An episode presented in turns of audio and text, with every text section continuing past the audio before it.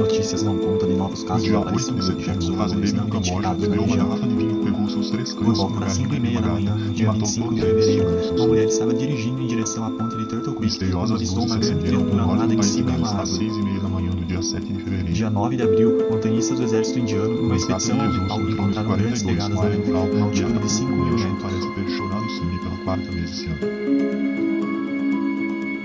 Religiões, sobrenatural, ufologia, conspirações, casos estranhos e muito mais. Seja bem-vindo ao Desocultados.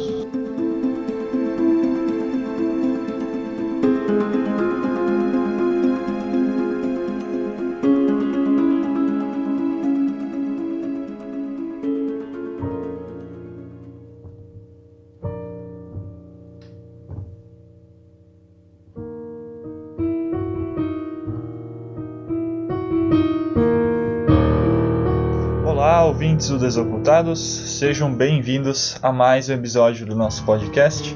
Hoje estamos aqui para tratar de um tema que não é muito falado na podosfera brasileira. Eu, pelo menos, dei uma pesquisada, não achei nenhum outro podcast que tenha falado sobre isso, mas não sei, né? Pode ser que tenha. Mas, enfim, é um assunto que eu mesmo, até um tempo atrás, nem imaginava que um dia seria trazido aqui para Desocultados. Mas foi graças a uma sugestão do Diego aí que tá aí com a gente que ele surgiu aí e a gente resolveu fazer esse episódio. Então deixa eu primeiro apresentar o Diego e a Rafa que estão aí com a- comigo hoje. Opa, boa noite, um assunto bem agradável, bem saudável. Espero que vocês já tenham jantado. Oi, oi. Eu, inclusive, recomendo que vocês ouçam jantando ou almoçando alguma coisa. Vai ser incrível. Principalmente a parte dos relatos pessoais no final. Nossa, Bem, eu não sabia que a gente ia abrir esse espaço.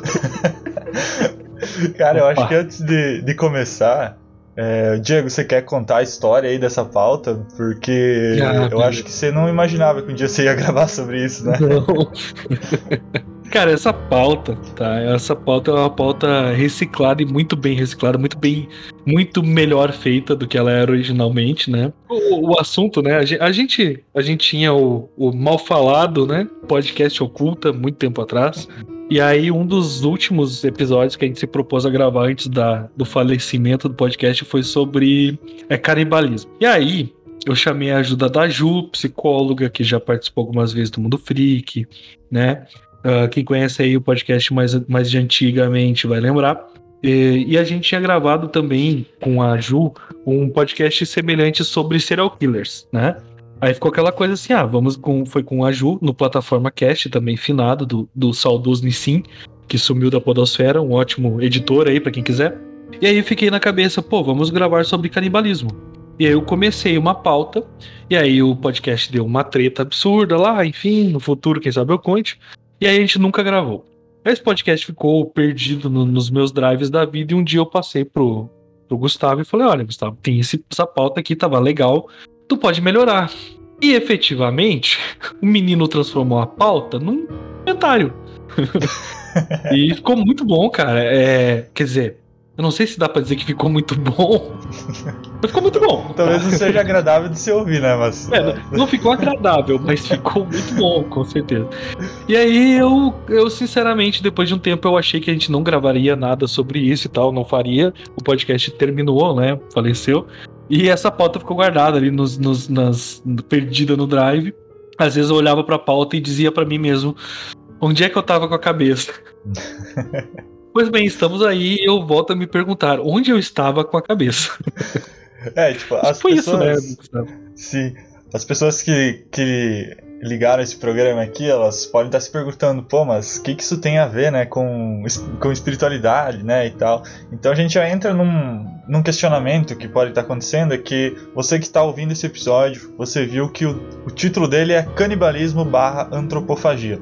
E você que nunca pesquisou sobre o tema, pode ser que você pense, putz, mas canibalismo, antropofagia não é tudo a mesma coisa? E, bom, a gente vai falar sobre isso mais pra frente e aí talvez você vá entender por que, que esse assunto cabe no, no podcast Desocultados também e porque é bastante relacionado com espiritualidade também. Também já fica ali um aviso, né, pra galera que tá ouvindo, que esse episódio ele vai conter bastante. Como que eu posso dizer, Gustavo? Ah, gore. Gore, gore. Ok. Gore é um termo bom. Gore, acho que da forma mais pura possível na palavra. Então, caso alguém tenha alguma sensibilidade com o tema ou se sinta um pouco desconfortável com a gente citando coisas sobre canibalismo, recomendo que deixe para escutar um dia que você tá melhor ou até mesmo ah, espere um pouquinho, vai digerindo o podcast aos poucos, ok? Eu acho que digerindo foi muito ruim. Acho que digerindo foi uma escolha um pouco difícil, mas segue.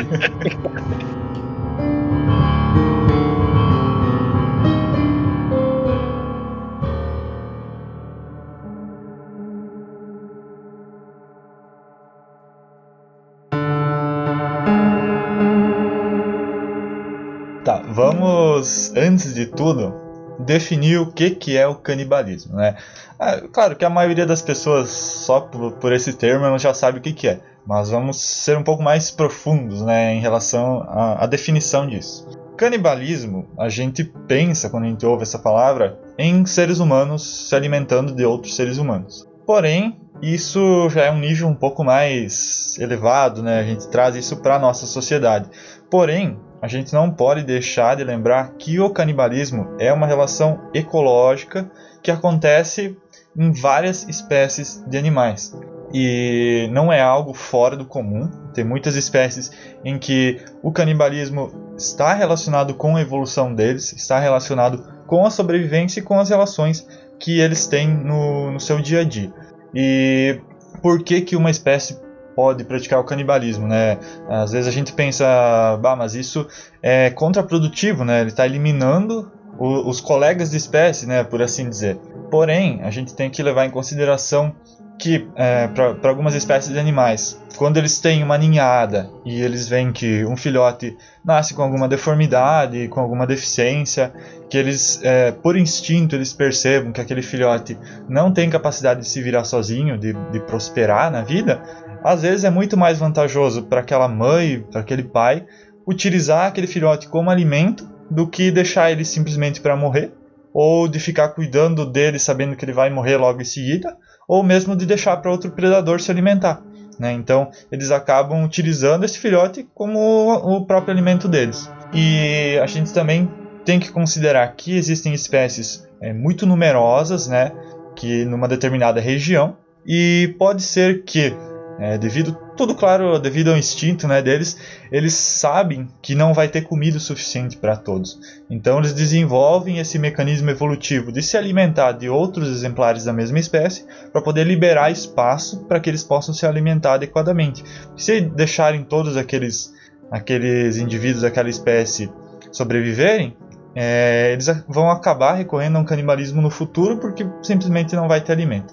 Então acaba sendo uma relação também de, de evolução né, e de sobrevivência. A gente tem até um exemplo de uma espécie que não praticava o canibalismo e que começou a praticar até recentemente, digamos, que são os ursos polares. Que no Ártico, como a gente sabe, né, devido a questão do aquecimento global, das mudanças climáticas, o gelo derrete e o habitat daqueles animais ele vai ficando limitado. Eles não têm mais onde arrumar comida e devido a essa é, compressão do, do habitat deles, eles acabam tendo que recorrer a medidas extremas, né? Então Recentemente, os, os, pesquisadores, né, eles descobriram que os ursos polares estão começando a praticar canibalismo também.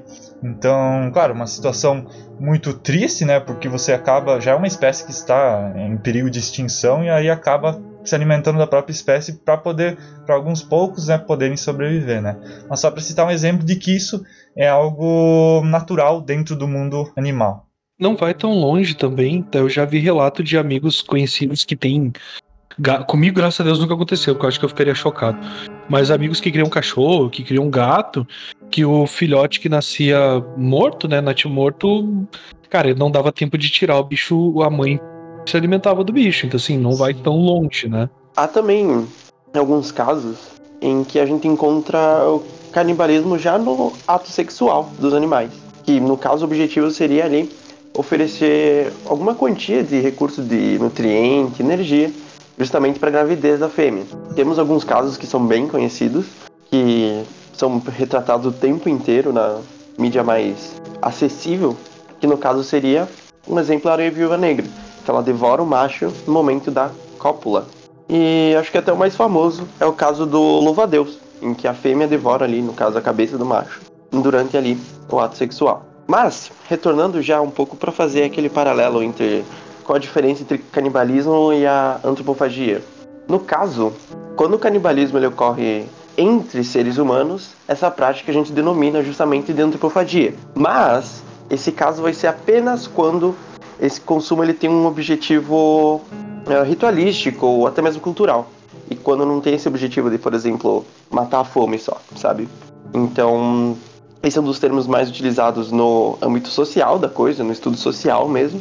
O próprio termo canibalismo, ele teve uma origem da observação na prática desses seres humanos de ficarem literalmente se comendo entre si, ok? Esse episódio aqui eu vou jogar muita, muita palavra meio errada, mas lidem com isso.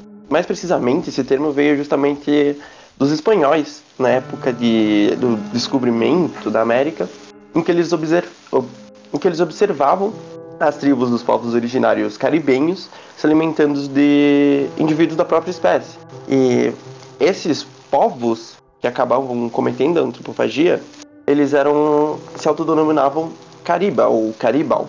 E foi a partir desse termo, ok, que evoluiu para caríbeles, depois caníbales. E provavelmente foi só um erro que os espanhóis entenderam errado, ou eles escreviam um R que parecia um N e gerou uma certa confusão ali na hora de processar o termo.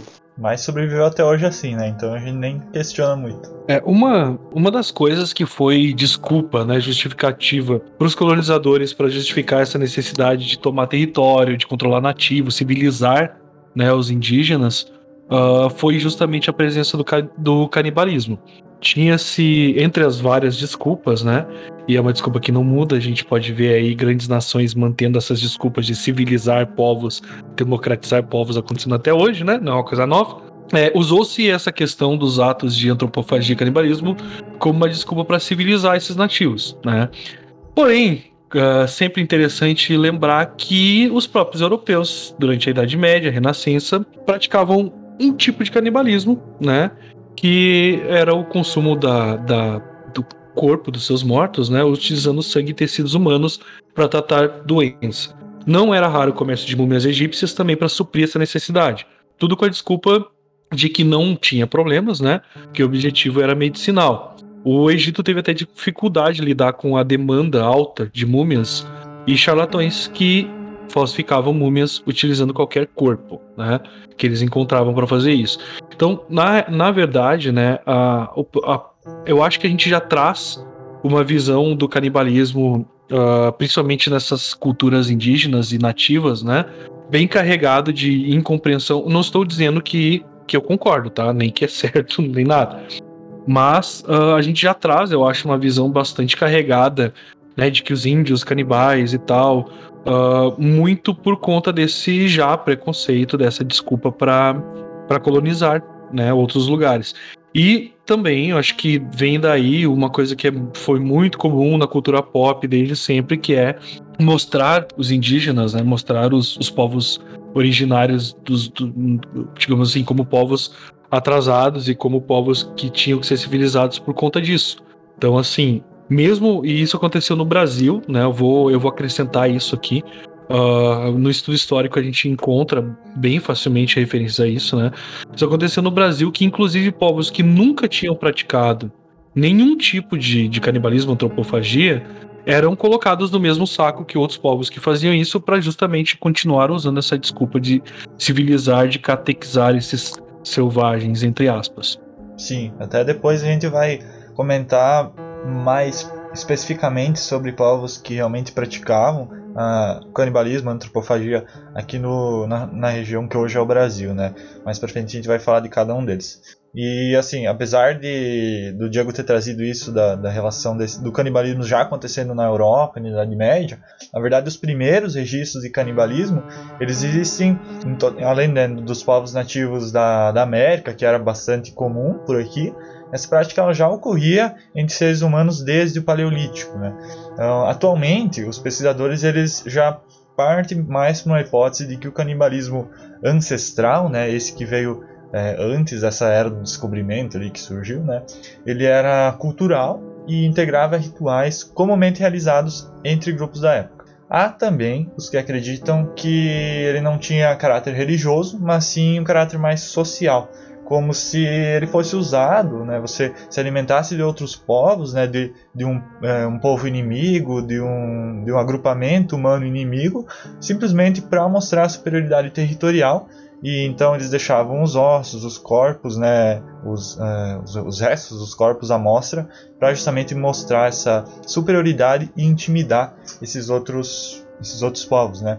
E essa prática ela persistiu, né? muita gente não sabe disso, mas ela persistiu até tempos modernos em algumas regiões da África, da Melanésia, da Nova Guiné, Austrália, Nova Zelândia, Polinésia, Sumatra e também na América. Em alguns locais foi preservado simplesmente como forma de alimentação, né, um negócio mais voltado à sobrevivência, em alguns outros locais foi preservado no sentido ritual, antropofágico da coisa. E apesar dessas práticas hoje em dia elas serem provadas e documentadas, não só como forma de, alimentação, mas da parte ritualística também, em 1979, um antropólogo, o nome dele era William Ahrens, ele publicou um livro levantando a ideia de que o canibalismo uh, ritualístico era somente um mito, sabe?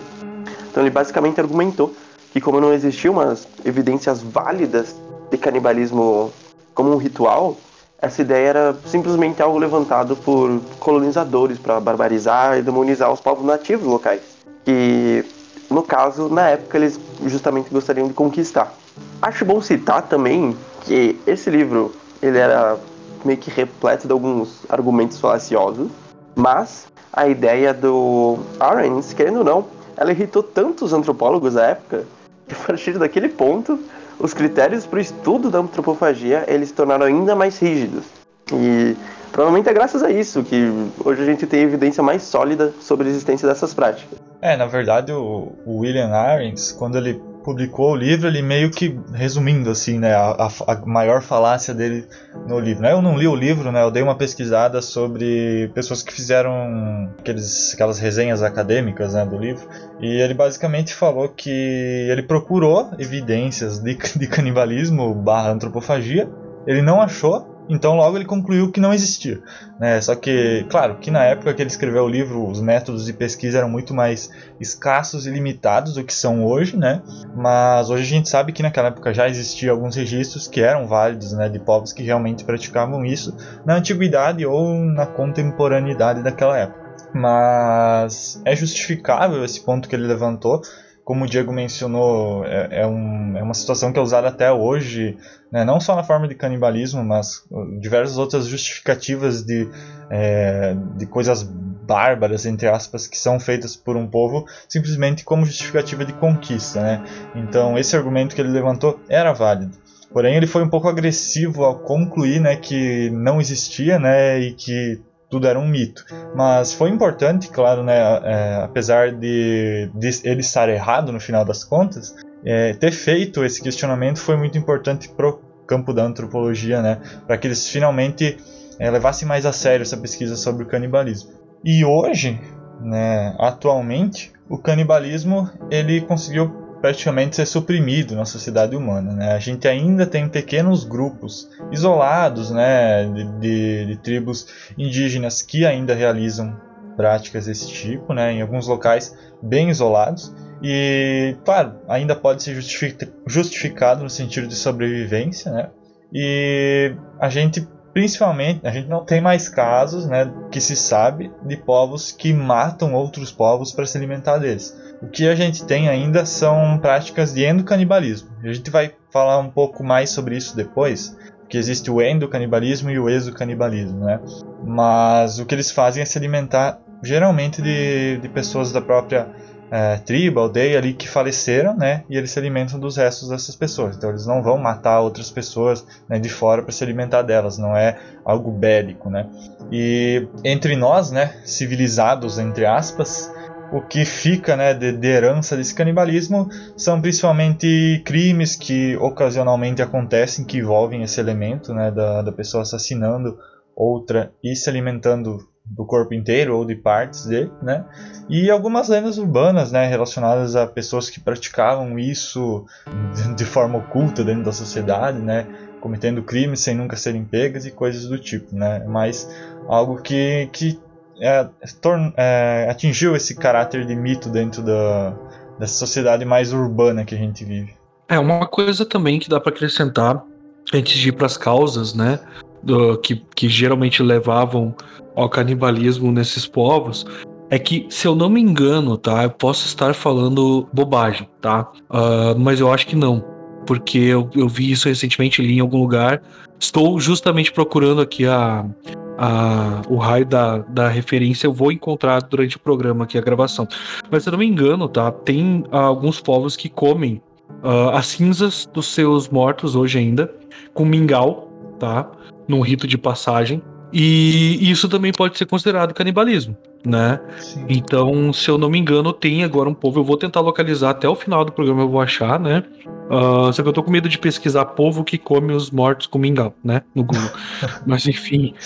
Mas tem sim um povo que ainda pratica, que é. E que eles, se eu não me engano, eles receberam, entre aspas, uma autorização para continuar com esse costume, porque é uma questão tradicional deles, né? E teoricamente não, não faria mal a ninguém, né?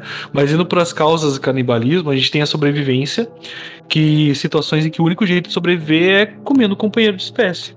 Uh, no caso de animais, ou alguém da família ou amigo, no caso de um ser humano. Pessoas que ficam isoladas por algum motivo, por um acidente, um naufrágio, ou mesmo sem comida no meio do mar, são situações que levam a essas medidas extremas. E geralmente, né, sobra para o mais fraco ou o cara que está doente virar comida. Aqui eu vou fazer uma, um acréscimo de cultura pop triste, mas interessante, né?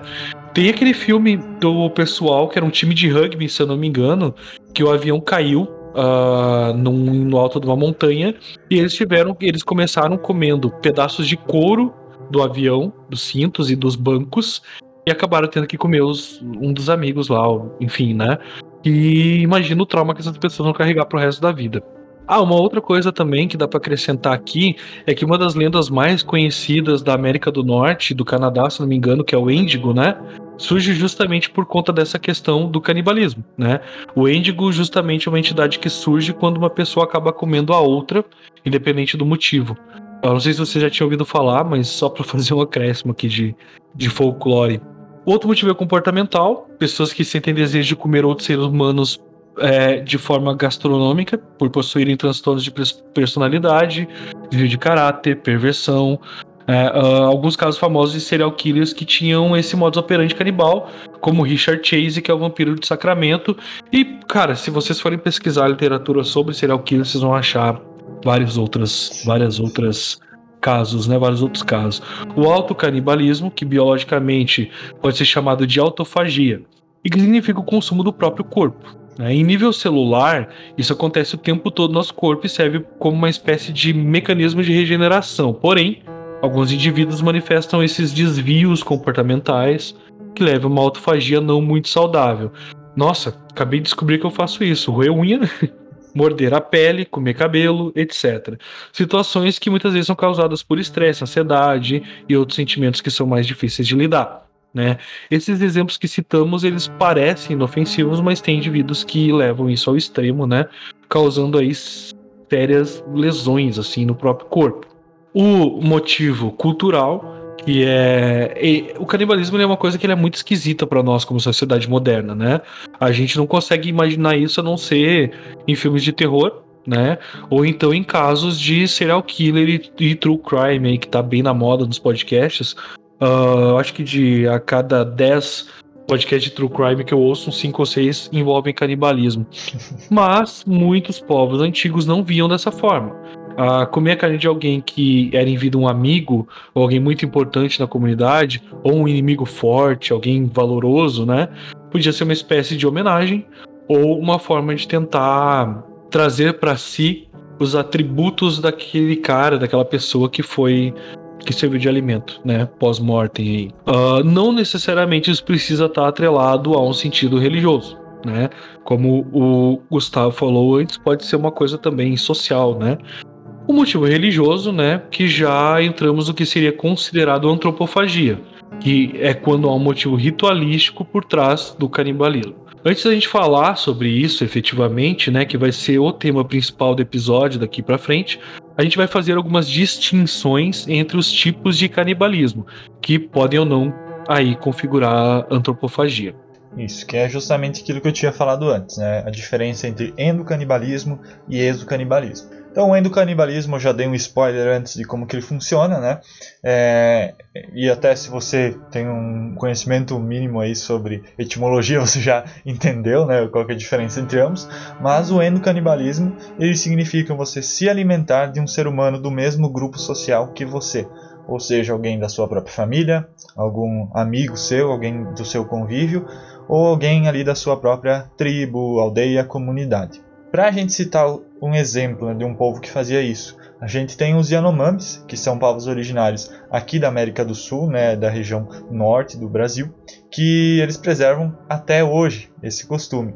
E talvez seja, seja esse povo que o Diego estava querendo se referir antes. Eu não sei se, é, se for um povo originário, acabei, pode ser que seja esse. Acabei de descobrir, acabei de achar aqui, tem algumas referências Uh, uma delas é na Super, outra é no Terras Indígenas do Brasil. E tem mais várias outras referências acabei de encontrar aqui, né? E um dos povos que pratica isso são os Yanomami, né? E em forma de respeitar e homenagear os seus mortos ilustres uh, em casamento, em ritual e tal, eles sim usam ainda em algum, né, não todos, né? Mas alguns grupos ainda fazem esse consumo das cinzas com mingau de milho ou mingau de banana. Então ainda acontece, inclusive no Brasil, mas é assim, não dá. É, é canibalismo, né? Mas tem todo um outro viés, né? Que é o viés de respeito Sim. e tal. Eles não comem o corpo inteiro da pessoa, eles, tipo, pegam uma porção da cinza ali e misturam com a comida deles. Sim, e tem também os, os Wares, né? Eu, eu não sei se pronuncia Wares ou, ou Vares, não sei exatamente qual é a pronúncia, né? Mas enfim, também são um povo aqui da, da região da América do Sul, né? Também do norte do Brasil. Eles é, cessaram essa prática, mas não porque eles quiseram, mas porque eles foram é, civilizados, entre aspas, né? Então houve um extermínio muito grande do, do povo deles e aí já não, não tem mais condições de praticar isso, né? Simplesmente porque o número de, de indivíduos, né? já não, já não vive mais é, da, da, da, forma que viviam naquela época. Né? Mas até 1960 eles praticavam o canibalismo, esse endocanibalismo. Né? E é importante a gente sempre ressaltar né, que essa prática ela não tem sentido gastronômico, eles não comiam os mortos porque tinha gosto bom, eles não comiam os mortos porque era alguma espécie de perversão deles, mas sim uma forma que eles entendiam de lidar com o luto daquela pessoa, né? é, daquele familiar que tinha morrido, da, de uma pessoa importante na tribo, né? Às vezes o líder da tribo tinha morrido e para poder adotar as características dele, né? A sabedoria dele, ou simplesmente como forma de respeito, eles faziam esse consumo, né? O canibalismo funerário, como também é chamado. Porém, nem sempre o endocanibalismo ele tem esse teor antropofágico religioso. Ele pode simplesmente ser uma prática de nível cultural. A gente tem alguns povos da África, como os Junkun, que na sociedade deles, quando um chefe tribal ele efetivamente se torna chefe, ele tem que comer o coração do antigo chefe para poder consolidar a sua posição de liderança entre o povo. Então não é um ritual religioso nem nada do tipo, é simplesmente a forma que ele tem de. é um ritual de passagem mesmo, para ele poder se autodenominar o líder daquela tribo. É importante deixar bem claro, tá? Uh, que isso é um, é um momento de muita tristeza, principalmente quando a gente fala em relação aos, aos Yanomamis, né? Uh, e de muito luto, de, de às vezes até desespero, assim, de quem tá envolvido, né? E que é a forma como eles encontraram de lidar com o luto deles. Então, uh, acho que a gente está passando por um momento que a gente, eu sempre digo isso, né, para a gente não não temer, não demonizar e não criar preconceito sobre a cultura de outrem, né? É bom que a gente entenda mais profundamente essa cultura antes de sair criando, né, opiniões sobre. Então, assim, não é uma festa, não é uma coisa maravilhosa, linda, onde as pessoas vão lá se banquetear. É uma forma de lidar com o luto. É uma forma de lidar com essa coisa inevitável, que é a morte, e que todos nós sofremos. Né? Então, não julguem pessoas. Vamos. A, a gente, eu, eu, eu, vou colocar esse, aviso, esse aviso, né? essa, essa indicação aqui. Uh, antes de vocês formarem essas opiniões uh, baseados no que vocês ouvem e inclusive no que nós estamos falando, eu sempre indico que procurem uh, estudar sobre os assuntos, né? Este aqui é um desses assuntos, tá? Para nós que não estamos vivendo essa realidade destes povos, quem sabe seja muito fácil julgar e achar que isso é uma coisa horrorosa, uma coisa, né, desumana, uma coisa selvagem. Gente, pesquisem sobre para vocês entenderem e não deixarem esse tipo de ideia entrar na cabeça de vocês, porque esse tipo de, de ideia gera preconceito. Isso tem uma coisa que a gente tem que combater, é preconceito, tá? Eu só queria fazer essa, essa aplicação aqui no meio do, da tua fala, tá? É isso mesmo. Só pra gente acabar não gerando, tipo, ah, sabe? Indígenas comem gente. Não é bem assim, tá? É canibalismo, mas não é bem assim, tá? Também não estou defendendo, tá? Só estou propondo o estudo antes da gente criar opiniões. Sim, até, até um, é um dos objetivos do episódio, né? É mostrar essas, essa cultura de uma forma um pouco mais detalhada, justamente para evitar que se tenha esse pensamento é, instantâneo ali de que seja algo monstruoso, né? Que não, não é isso. Retornando mais justamente à questão teórica do assunto, o Gustavo tinha acabado de falar sobre o endocanibalismo, que é quando ocorre o, a questão do canibalismo mesmo dentro do grupo de pessoas que o ser humano está inserido. Por exemplo, aí nos rituais mais fúnebres. Agora, a gente vai entrar mais na questão do exocanibalismo, que vai ser justamente o contrário do endo. Por quê? Quando as pessoas elas são consumidas uh, fora do contexto social do grupo da, do consumidor. Por exemplo, temos também um, um tipo de forma de exocanibalismo que seria o canibalismo bélico, que vai ser quando ocorre o consumo de inimigos, justamente após uma vitória entre um conflito ou coisas do tipo entre duas tribos, onde a vitória acontece pelos vitoriosos que acabam consumindo essas pessoas que acabaram perdendo o conflito ou até mesmo guerras já envolvendo.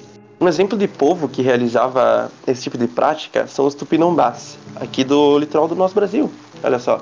E o objetivo da tribo era comer os derrotados uh, em guerras e conflitos, justamente para absorver as estratégias e os poderes de combate, assim se tornando mais forte do que eles. É como é como se fosse, claro, fazendo uma comparação aqui meio absurda, mas é como se você fosse jogar um RPG em que você mata lá o chefe final ou algumas sequências de mobs e daí você adquire certa experiência com isso, sabe? Você adquire certos itens e certas habilidades que vão se desbloqueando. Então, era mais ou menos assim, fazendo uma comparação mais atual, digamos assim. Às vezes, a tribo toda fazia uma festa e consumia essa carne, mas também temos casos em que só o guerreiro responsável pela captura ou pela morte é o que tinha o direito de comer a carne. A gente também pode considerar que algumas dessas situações também tinham o objetivo de só aterrorizar os inimigos, beleza? Então, esse aqui acho que é o que ficou mais comum da gente conhecer.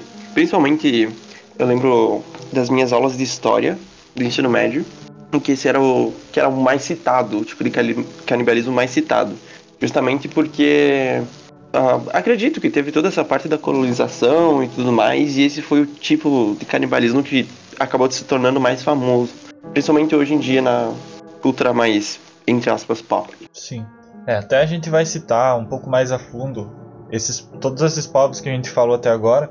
A gente vai falar sobre eles em mais detalhes agora.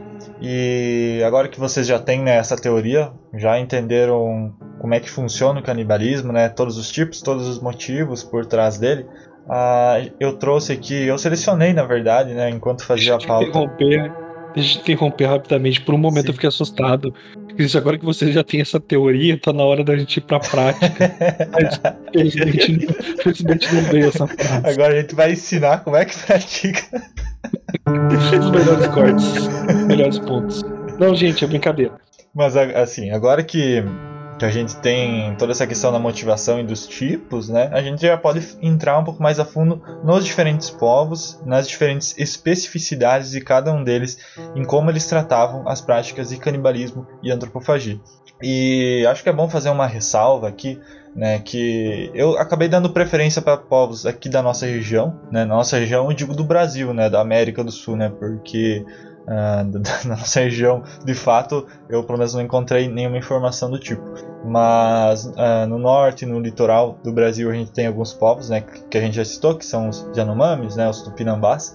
E assim, durante essa pesquisa desses povos, né, eu acabei focando bastante na questão é, ritualística do canibalismo, né, deixando um pouco de lado outros aspectos culturais que poderiam influenciar nisso, né, afinal não é um episódio sobre esses povos, né, é um episódio sobre a questão do canibalismo, da antropofagia, então vamos focar nessa parte. Claro que numa pesquisa desse tipo a gente pode acabar deixando de lado alguns aspectos culturais daquele povo que são muito importantes para compreender essa prática deles. Então eu espero realmente não que não soe ofensivo da nossa parte o modo como a gente vai tratar, né, a gente vai fazer o possível para tratar de forma respeitosa todos esses, esses rituais né, que eles tinham.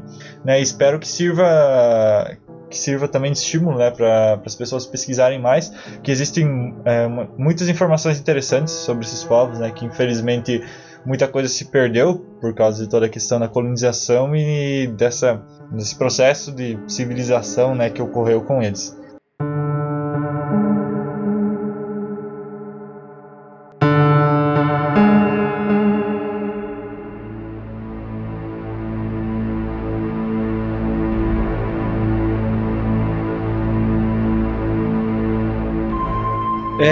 Os Yanomamis, eles são um povo indígena que vive na região da floresta amazônica, principalmente na fronteira entre Brasil e Venezuela ali. Para um Yanomami, não existe morte natural.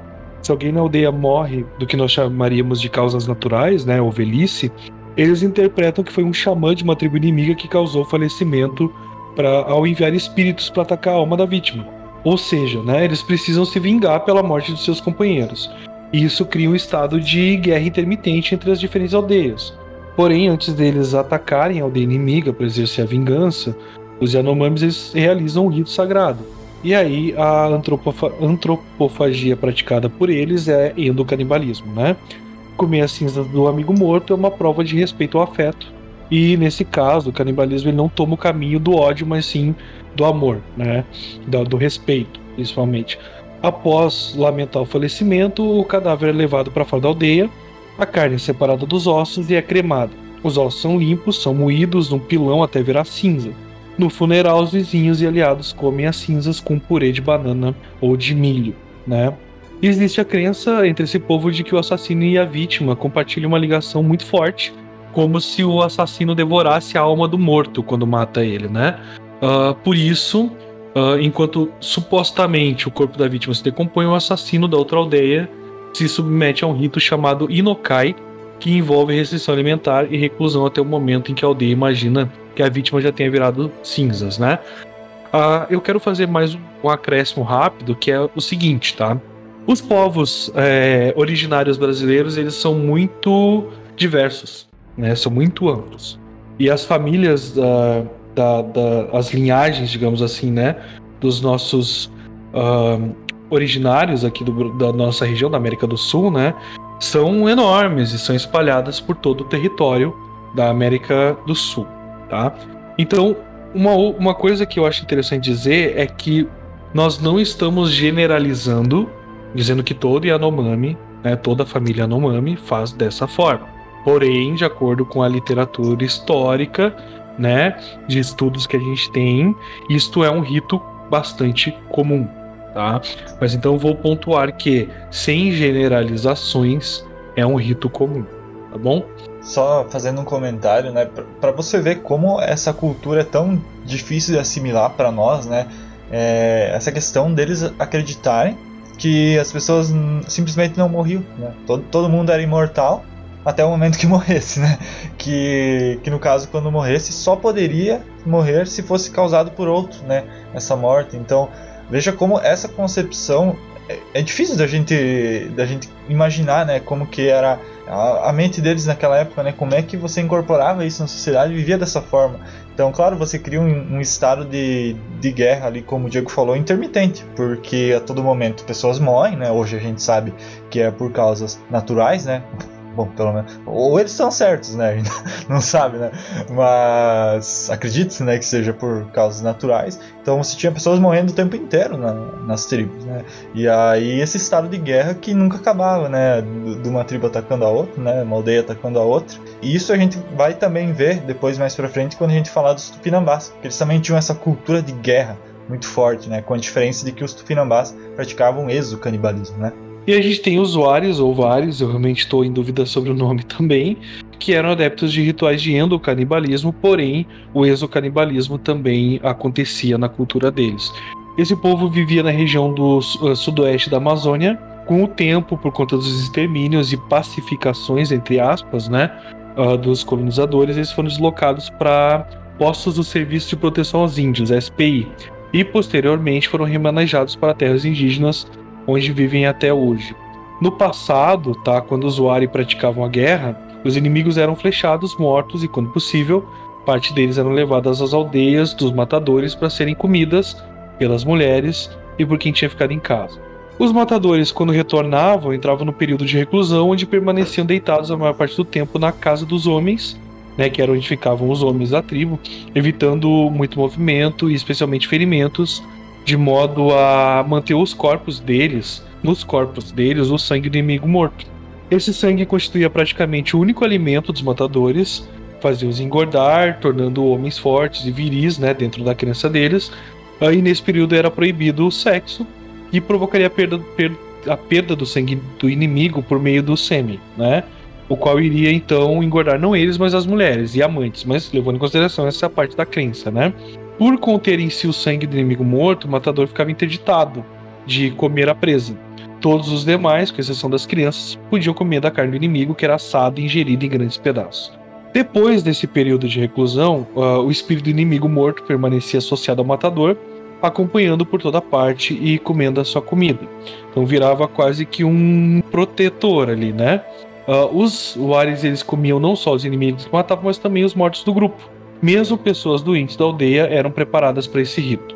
Os mortos eram pranteados durante dias, com a família agarrada no cadáver, convidavam os amigos de outras aldeias para o funeral, o corpo era cortado, os ossos quebrados, alguns órgãos cremados, fígado e coração eram assados, é, embrulhados em folhas, desfiados, é muito detalhe, gente. Vamos lá, desfiados. Pra vocês imaginarem, né? Pra vocês conseguirem visualizar, é, né?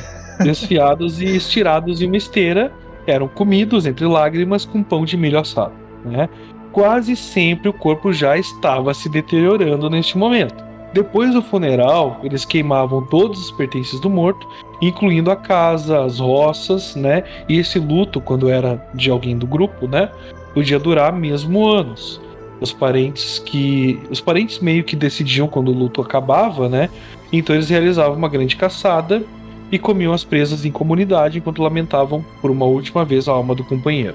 Depois se realizava uma grande festa com cantos e danças, e, claro, como era de se esperar, esse ritual todo se perdeu conforme estes indígenas foram passando pelo processo de pacificação, e hoje eles só enterram os mortos após um luto de dois ou três dias. Sobre os usuários, né, é, a gente vê como aquilo que o Diego falou, né? A gente acaba generalizando, né? Às vezes sobre um, um, povo, né? Que nem todos praticavam isso, né? Nem todas as aldeias, né? Os agrupamentos. Mas você vê como os Wares, né? Que viviam na mesma região ali, praticamente dos Yanomamis, eles têm um, uma visão toda diferente, né? Sobre a questão do consumo do, dos próprios familiares, né? Como eles encaravam o luto de forma diferente, né? É, uma, uma coisa que a gente tem que levar em consideração é que uh, até hoje, né? Se a gente fizer uma comparação do, do, das civilizações atuais, né? Como o luto ele é praticado de forma diferente de um povo para o outro. Aí eu vou falar, por exemplo, do México, né? Que os caras veem o, o, a morte como um momento de passagem e fazem aquelas festas, né? Uh, super coloridas, super alegres, né? por assim dizer, e para encarar o luto de uma forma totalmente diferente da nossa aqui e é diferente, por exemplo, dos, dos, do, do pessoal mais oriental. Então, assim, imagina que tinham tantos povos no, no, na, na, nossa região, né? Que era impossível que esses ritos fossem similares entre um e outro. Era impossível que, essa, que esse encarar da morte fosse minimamente parecido, né? A gente também tem que lembrar que eram milhares de famílias e povos e tribos e organizações e sociedades até a gente chegar no, no momento da colonização, que, como a gente bem sabe, né, uh, exterminou grande parte dos nossos povos originários. Assim.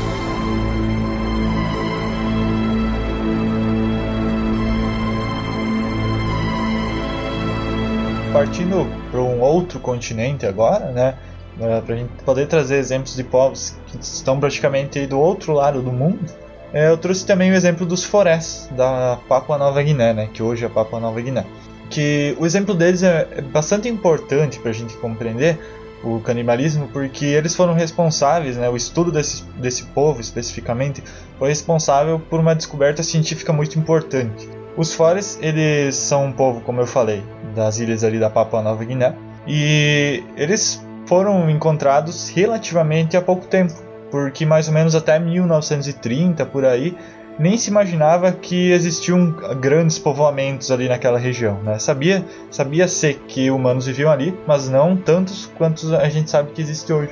E conforme foram feitas explorações, né, é, principalmente de europeus naquela ilha, os pesquisadores eles acabaram entrando em contato com os forés, né, e logo ali no começo desse processo de conhecimento desses povos, eles acabaram descobrindo que eles estavam passando por uma epidemia muito grave. Os próprios forés eles chamavam essa doença de curu, que no idioma deles significa algo como tremedeira, né? E os sintomas dessa doença era que primeiro a pessoa ela desmaiava assim do nada e com o tempo ela ia perdendo a capacidade de andar e até que chegava um ponto que ela perdia totalmente o controle de seus membros e por fim ficava no estado vegetativo né? e muitas vezes acabava falecendo. Então, os forestes eles tinham conhecimento de que isso era uma doença generalizada, né, que estava assolando o povo deles, e alguns vilarejos chegaram a perder quase todas as suas mulheres e crianças por causa da doença. E ali, quando os pesquisadores chegaram, né, eles já perceberam que existia uma coisa de, de, de curiosa ali, porque eram só mulheres e crianças que estavam padecendo por essa doença. Né? Claro, existia casos entre homens também, mas eram mais raros. E o que, que os forais diziam? Eles acreditavam que era alguma feitiçaria que estava acontecendo, que era o, o feiticeiro de, o, de um agrupamento atacando o outro, né, e coisas do tipo. E os pesquisadores, eles não demoraram muito para descobrir que os forais tinham uma prática de endocanibalismo, né, eles comiam os próprios familiares né, no momento de luto, e eles conseguiram relacionar isso com a doença que eles chamavam de curu, né, e que depois ela foi chamada né, e é conhecida até hoje na medicina como doença de Creutzfeldt-Jakob. Né? E o que, acontecia? Os forés, quando um ente querido ele morria, eles cozinhavam a carne e consumiam ela, né? Da mesma forma que os indígenas aqui do, do Brasil, né? Era, era um ato de amor, de luto, né? E aí o que, que acontece? As, justamente as mulheres e crianças, elas ficavam com a parte do cérebro da pessoa que tinha falecido. E quando os pesquisadores viram isso, não foi muito difícil fazer essa correlação. Né? Então foram estendidas as pesquisas sobre esse assunto e descobriu-se que esse hábito de se alimentar de cérebros dos mortos ele causava alteração numa proteína cerebral chamada prion, que ela se tornava infecciosa a partir do momento que ela era modificada né, por esse consumo do cérebro e ela começava a infectar outras moléculas do corpo. E aí isso desencadeava todos aqueles sintomas que eu falei, né, até a pessoa acabar falecendo, né, ou ficando num estado vegetativo. E aí, quando os pesquisadores conseguiram descobrir mais sobre essa doença, né, e, e começaram a, a, tratar ela e conscientizar os florestos de que era esse consumo do cérebro que estava causando ela, a epidemia foi passando aos poucos, né? E ela só, mas ela só foi se encerrar ali pelos anos 50, quando o próprio governo da Papua Nova Guiné, ele acabou proibindo essa prática, né, justamente para interromper de vez essa, eh, essa, essa epidemia. Porém, a gente tem casos da, desse curu, né, que eles chamavam, acontecendo até anos recentes. Porque o que, que acontece? Esses prions malignos, eles sobrevivem por meio de transmissão genética. Então, de geração em geração eles vão passando. Então, mesmo que a epidemia tenha acabado efetivamente, ainda alguns casos de, de crianças que nascem já com esse problema. E claro que, né, como diz a própria teoria da evolução, cada vez menos indivíduos vão apresentando essa alteração genética, né, porque a pessoa nasce já com esse problema, ela acaba falecendo e aí não consegue reproduzir, né, e aí isso vai a, acaba eliminando a doença com o passar do tempo. Só que os genes eles continuam passando de forma híbrida, né? Então pode ainda ocorrer casos, né? Mesmo milhares de anos depois, né? Graças a, a, a essa questão genética. E os pesquisadores, é uma curiosidade, né? Os pesquisadores encontraram em 48% dos turcos, 41% dos colombianos e 38% dos franceses esse mesmo gene híbrido. Ou seja, isso meio que serve como prova de que esses povos, né, os descendentes deles, já praticavam um canibalismo né, que envolvia devorar cérebros. Né? Então é, é interessante né, até para justificar que os europeus também, os povos daquela região, eles também tinham práticas desse tipo. Né?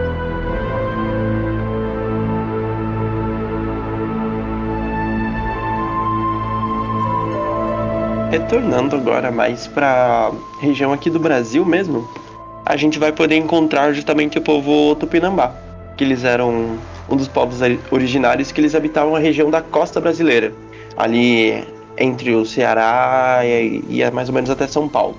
Eles moravam em algumas aldeias aproximadamente de 2 mil habitantes, e apesar de eles manterem algumas relações pacíficas entre si, e meu, minha pauta foi pro caralho, meu Deus do céu. Eu apaguei tudo sem querer, pera aí. Calma. ok. Tranquilo. Já, já deve ter voltado. Então. Sim, sim. Pra mim voltou. Um, os Tupinambás, eles moravam em aldeias de aproximadamente 2 mil habitantes. E apesar de eles manterem umas relações pacíficas entre si, às vezes eles formavam umas alianças justamente para atacar outras aldeias. E basicamente a guerra entre essas aldeias era meio que a maior diversão entre esse povo. Não somente de uma percepção europeia, mas também foi a conclusão que alguns antropólogos chegaram depois de estudarem justamente a cultura desse povo. Só que a gente tem que levar em conta que o conceito de guerra para os Tupinambás é totalmente diferente do nosso conceito de guerra. Por quê? Para eles, a guerra não era algo para exterminar e conquistar território, mas era justamente para tornar um grupo mais forte ao se apropriar das qualidades do, dos oponentes. Você deve estar se perguntando, tá, como assim? Nesse caso, vai ser um pouco diferente dos outros indígenas brasileiros que a gente citou até aqui. Olha só, os Pinambás eles tinham um rito mais brutal, ok?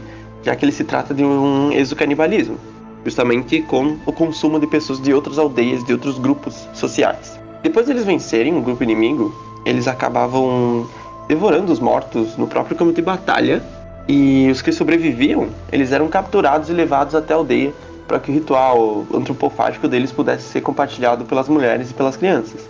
Esse ritual, apesar disso, ele não tinha nenhum caráter religioso, era simplesmente cultural, sabe? A partir do momento em que eles devoravam a carne do inimigo, eles eram capazes de justamente absorver as forças, a energia, a inteligência e todas as qualidades, basicamente, da pessoa que eles estavam em guerra. De certa forma, uh, como era uma questão mais cultural, a própria vítima ela era meio que honrada e o assassino também ao fazer essas práticas. Se eu não me engano, tem até um. Eu posso estar falando merda, mas se eu não me engano, tem até um poema do Gonçalves Dias que ele fala justamente disso, que é sobre a história do Jucapirama, era, claro, é um poema, gente, não é um relato histórico. Mas é justamente sobre um indígena que ele entra em guerra com outra tribo e que ele acaba perdendo e tudo mais. E quando ele perde, ele retorna à aldeia e pra tipo, ajudar o pai dele, que era cego e tava com algumas doenças.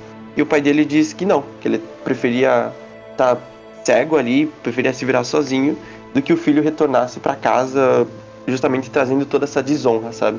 Então, por mais absurdo que possa soar pra gente, essa questão de, de ser do canibalismo era visto até como uma forma honrosa de se morrer. Gostei dessa referência aí. Cara, pior que no ensino médio, esse poema a gente viu bastante. A gente chegou a tratar, acho que, por uns dois meses inteiros sobre esse poema. Claro que é uma, é uma releitura bem livre, sabe? Então a gente não pode dizer que é, chega a ser algo histórico, histórico, mas é, dá para fazer uma comparação justamente com o poema aí, com esse povo tupinambá. Mas também acontece alguns relatos no qual o guerreiro que era o vencedor, ele, esque- ele escolhia um cativo e ele levava para casa dele e deixava ele lá por meses até ah, oferecendo uma irmã, uma filha, um parente próximo para que ele tivesse como esposa. E apenas depois de algum tempo, alguns meses, ele finalmente devorava o cara. Então, o banquete ele ge- geralmente se dava na frente de multidões de pessoas que ficavam ali ao redor. E para essa pessoa que tinha sido capturada, ela tinha meio que como se fosse um último desejo, sabe? Uma última mensagem antes de morrer. E nesse caso ele era tido como um protesto, em que ele podia atirar pedra nos espectadores, xingar, fazer o escambau. E como se fosse realmente uma última prova de coragem daquele guerreiro que tinha sido capturado. Depois que acontecia a execução desse guerreiro, eles aproveitavam o corpo inteiro do cara. Então ele era esquartejado para ser dividido, depois ele era assado no fogo enquanto as outras pessoas iam bebendo o sangue dele. Diversas pessoas ali da tribo, elas festejavam com o ritual, elas aproveitavam, se sentiam felizes com isso, menos o carrasco, que era o cara que se retirava e ficava em jejum e ele adotava um novo nome. Justamente, quanto mais nomes um Tupinambá tinha, mais inimigos ele tinha batido. Então, era justamente ali meio que uma questão de, de status social mesmo na tribo. É importante ressaltar aqui também, nesse caso dos Tupinambás, a gente pode notar uma leve cultura de vingança neles. Ah, como assim? Ah, olha só, como eles tinham esse ato de exo-canibalismo, a geração X da aldeia 1, por exemplo, ela vendia a geração X da aldeia 2 e comia grande parte de seus membros ali. Anos depois, conforme o tempo ia se passando, a geração Y da aldeia 2 se vingava da aldeia 1 e acabava consumindo ali os seus membros. Então, ficava nesse lance. Ah, eu tô aqui, sei lá, por exemplo, em Santa Catarina, o Diego tá lá no Rio Grande do Sul, eu vou lá, consumo as pessoas do Rio Grande do Sul, e daí os filhos do Diego vêm pra Santa Catarina depois de uns bons anos, e daí consomem as minhas pessoas. Vai ter no mínimo uma boa gastrite.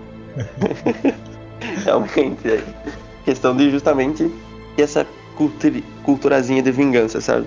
Então, ah, nesse vai e volta, assim, a guerra entre os tupinambás era algo tipo, muito constante, sabe? Então, se tornava até algo meio que cíclico, sabe?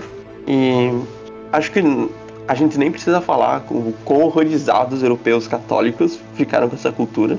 Obviamente, não demorou muito para que a evangelização desses indígenas acabasse extinguindo esse costume. A última tribo, justamente Tupi, contatada no Brasil, ah, em 1994, por aí, os Tupi de Cunimapanema, ah, no norte de Santarém, no Pará, eles não tinham qualquer vestígio de antropofagia. Então, justamente, essa colonização matou essa cultura que era tão presente ali nos povos da época. Eu, ganhando risco aí de ser babaquinha, né? Ah, a gente tem um, um ritual canibalista, canibal, né? Bem conhecido dos, da- de muitos religiosos, né? Ou vocês não conhecem a transubstanciação? Pesquisem. É o meio que um canibalismo, como é que eu poderia dizer, metafísico? Canibalismo simbólico? É É, a metafórico. partir do. É, metafórico, né? A partir do momento que tu entende que o vinho se torna o sangue de Cristo e que, o, que a hóstia se torna o corpo de, tri, de Cristo e o milagre da transubstanciação ocorre, a gente tá sendo, né, um pouco canibal aí, eu acho.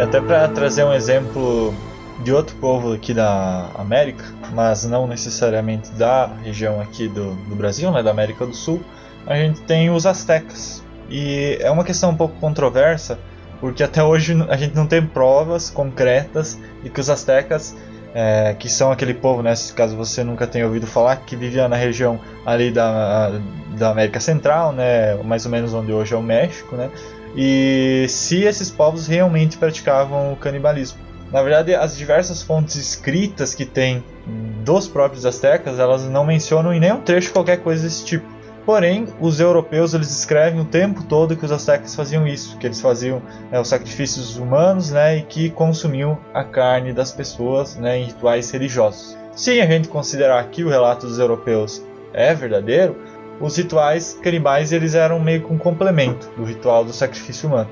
Depois que se concluía o sacrifício, né, né, que eles decapitavam a vítima, né, os corpos eram levados às casas né, das pessoas e lá eles eram degustados e repartidos em banquetes entre vários indivíduos. É curioso porque, embora os europeus, né, especialmente os jesuítas, eles considerassem essa prática seca uma abominação demoníaca né, nos, nos termos deles, eles, você percebe pelos próprios escritos deles, né, dos jesuítas, que eles pareciam entender que a sociedade daquele povo tinha de certa forma se reduzido a esse nível né, de, de consumir os próprios indivíduos, porque a população tinha passado por um período de fome muito grande, né? E a gente tem que lembrar que na época que que o Cortés, né, o Hernán Cortés chegou na, na, região ali do México, né, os astecas estavam num momento bem fragilizado, né, de muita seca, então eles estavam passando por muitas dificuldades.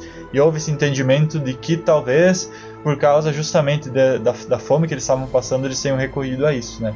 Mas assim, é tudo muito incerto porque você tem fontes contraditórias, né? E aquela questão do, do europeu querer justificar a conquista dele, né? Então é, é um pouco difícil da gente afirmar as coisas em relação a isso. E você olha, né, que da mesma forma que os sacrifícios humanos, né, que os astecas faziam fomentavam a ideia de uma cosmologia predadora, né? Ou seja, os deuses, segundo os astecas, né, na visão deles, eles necessitavam de sangue e de partes humanas dilaceradas para poder se saciar. E se eles não tivessem isso, eles não agradariam os humanos, eles não dariam bênçãos, eles não dariam colheitas né, e coisas do tipo. E aí você coloca aquela situação onde eles estavam passando por muita dificuldade naquela época, né?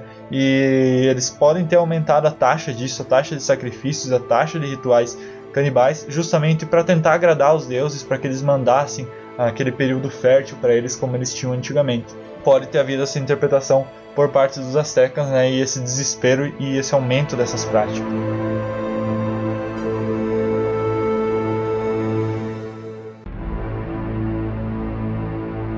E aí a gente faz mais uma viagem para outro lado do mundo e a gente vai para a Índia, onde a gente tem um povo que, se parar para pensar, talvez nem caberia aqui nesse episódio a gente citar, porém eles têm uma prática tão diferente das outras que a gente falou até aqui, porque não se trata de um povo originário como todos os outros. É, a gente tem um povo que existe até hoje, que faz essas práticas até hoje, que são os agores.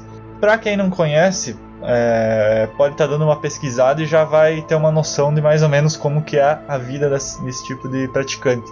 Os agores eles não são um, um povo por si só, né? na verdade eles são uma seita religiosa, eles são shivaístas, né? A gente até falou um pouco no, no episódio sobre Ganesha, sobre essa questão né, do, dos grupos do, dentro do hinduísmo, né? Mas então eles acreditam em Shiva como o, o deus principal. Porém, os Agores especificamente são um grupo bastante heterodoxo dentro do próprio Shivaísmo e até os, todos os hindus, assim, no geral, eles têm uma espécie de aversão em relação aos Agores, porque assim, eles são ascetas, né? Ou seja, eles não vivem em grupo, eles vivem geralmente sozinhos, apesar de que alguns agores, como eles acabam frequentando locais em comum, eles acabam ficando meio juntos, mas não é um negócio estabelecido, não é um, um, um grupo, uma comunidade ou algo assim. E por que, que as práticas deles são tão mal vistas dentro da sociedade hindu? Porque eles vivem, convivem, dormem, comem e transam entre os cadáveres, né? Eles ficam naqueles locais onde o pessoal joga os corpos, né, crematórios e coisas do tipo, e eles vivem naquele meio ali, é o dia a dia deles. Eles geralmente ficam nus o tempo todo. Alguns que são um pouco mais conservadores, eles, eles ficam de cueca, né, pelo menos, mas a grande maioria fica completamente nu né? Eles transitam dessa forma, para eles a, a vida é dessa forma. Eles vão comer, claro que eles acabam comendo alimentos comuns, né, também. Porém, quando eles têm oportunidade, eles comem carne humana, né, ali dos próprios cadáveres que eles vivem ali no meio. Eles comem as fezes, tanto deles como de outras pessoas que eles encontram. A bebida deles vai ser em, em crânios, né? Eles coletam crânios de pessoas ali nos, no, nesses crematórios é, extraem o crânio e usam como taça, né? E fumam maconha também, né? Entre outras substâncias.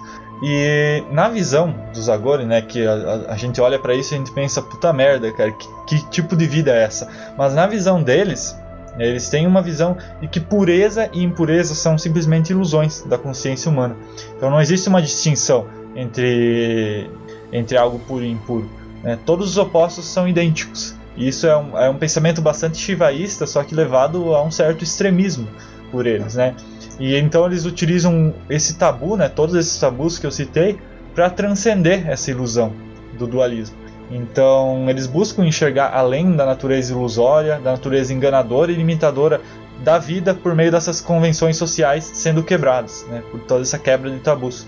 E por meio dessa visão não dualista do mundo, os agores eles acabam desafiando as morais e os valores comuns e buscam através disso a própria iluminação espiritual e a união com Brahman, né, que é o todo, né, o, o, o próprio universo.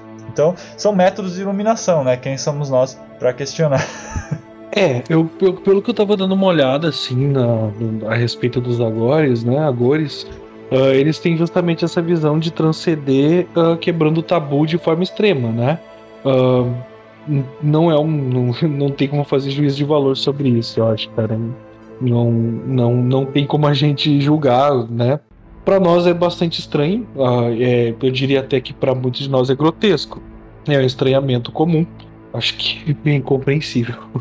É, até, até para os próprios hindus, né, que, que convivem, né, eles são bastante evitados justamente, mesmo ali da, das pessoas que vêm eles diariamente ali, elas é uhum. difícil se acostumar com esse tipo de visão, né? Realmente. Sim. É, uma coisa interessante de, de, de pontuar é que, pelo que eu estava dando uma lida, né? existem poucos, né? Uh, na, nesses festivais que eles fazem ali, que a cada 12 anos eles fazem um festival, vai muita gente que nem é considerada ou que nem pratica. Né? Vai muito pela curiosidade, alguns vestidos a caráter, né? Tem muitas aspas. Mas que o mesmo praticantes aqui, pelo que eu tava vendo, são bem poucos catalogados, assim. Não, não é nenhuma coisa comum, na verdade. Sim, sim.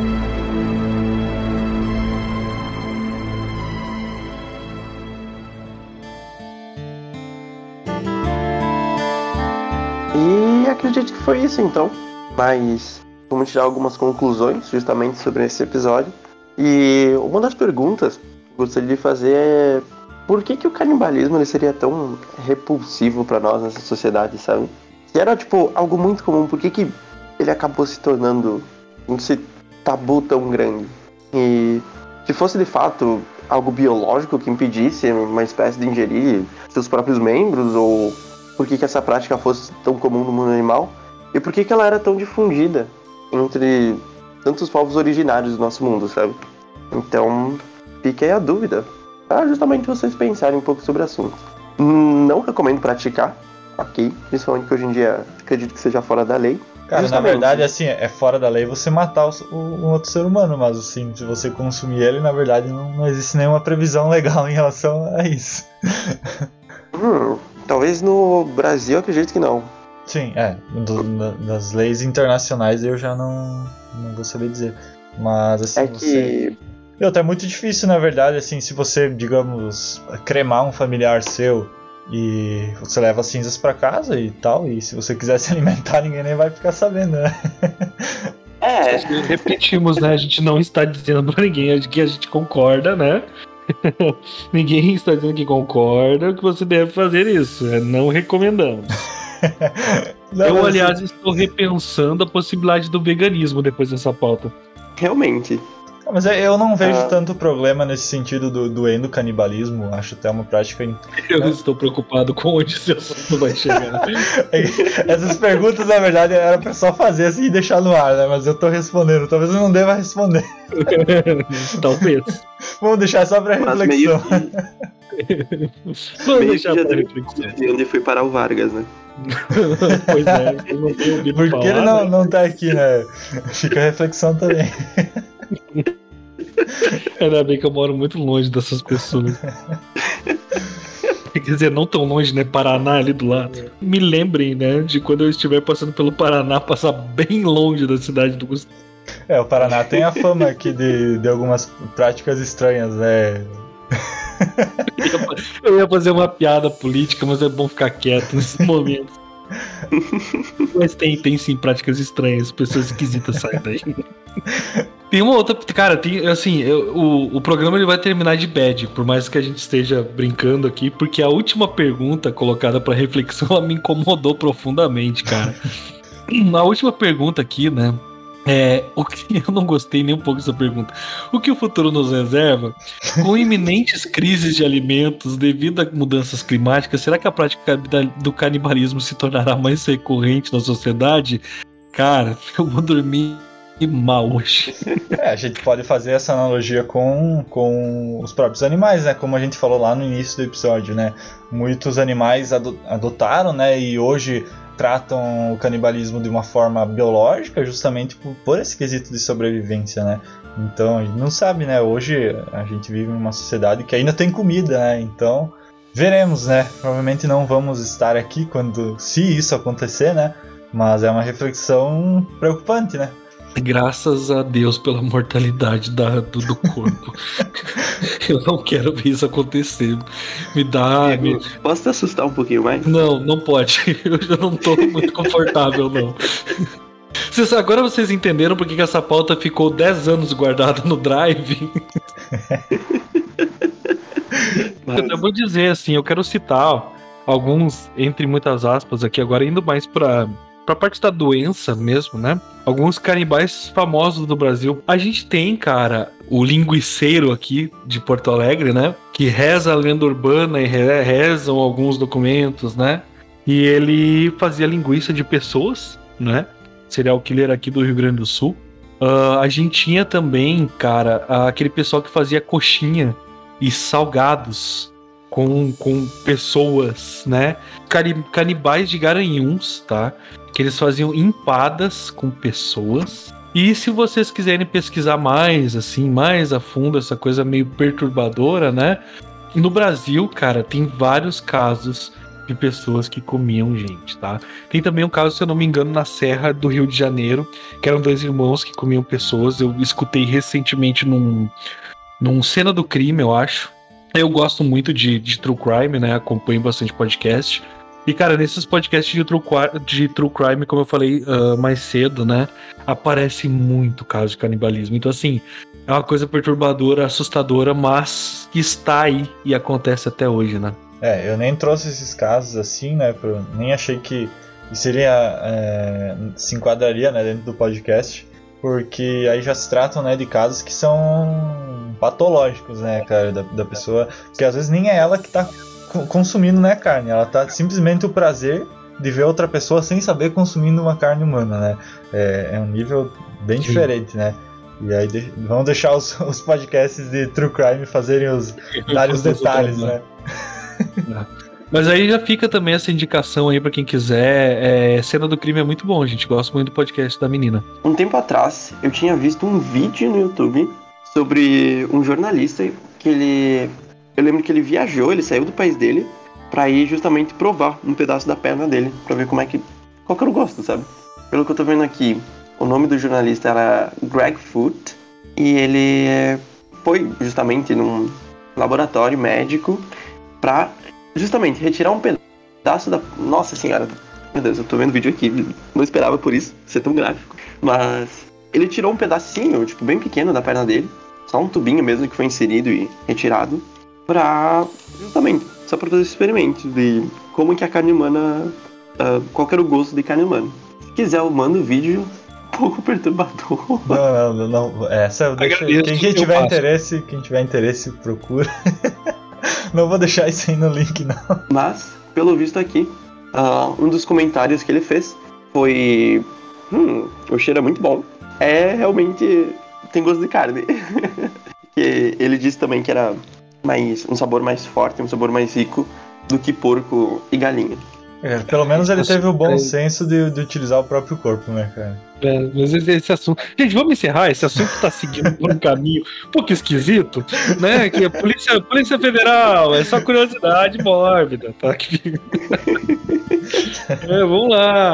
Vamos encerrar, gente. Acho que ficou al- algumas reflexões aí pra vocês no final, né? Pra todo mundo Ah, que tá ouvindo. muito. assim, E- Ótimas, eu diria.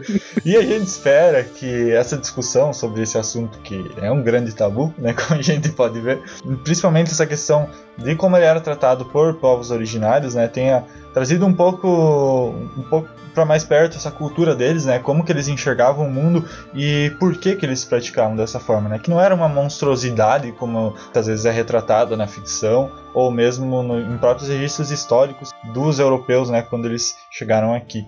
Então, acho que o intuito principal desse episódio era mostrar isso, sabe? É, humanizar um pouco esses povos originários, que muitas vezes existe um processo de preconceito muito forte contra eles na sociedade, e muitas vezes é causado justamente por esse desconhecimento da própria cultura deles, que é o que a gente tenta trazer também no Desocultados, né?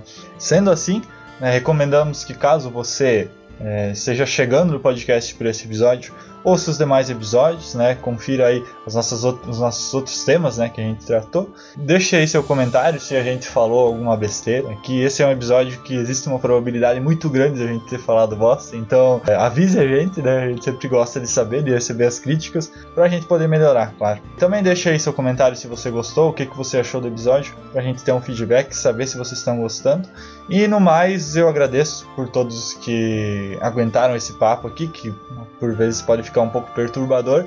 E agradeço a todos que acompanham o podcast Desocultados. E até uma próxima. Obrigado por terem ouvido, por estarem até aqui, por, por aturarem, como diz o Gustavo, essa conversa. E parem de roer unha, gente. Valeu. Tchau, tchau, gente. E só lembrando, caso tenha um relato sobre canibalismo, por favor, não mandem. Valeu,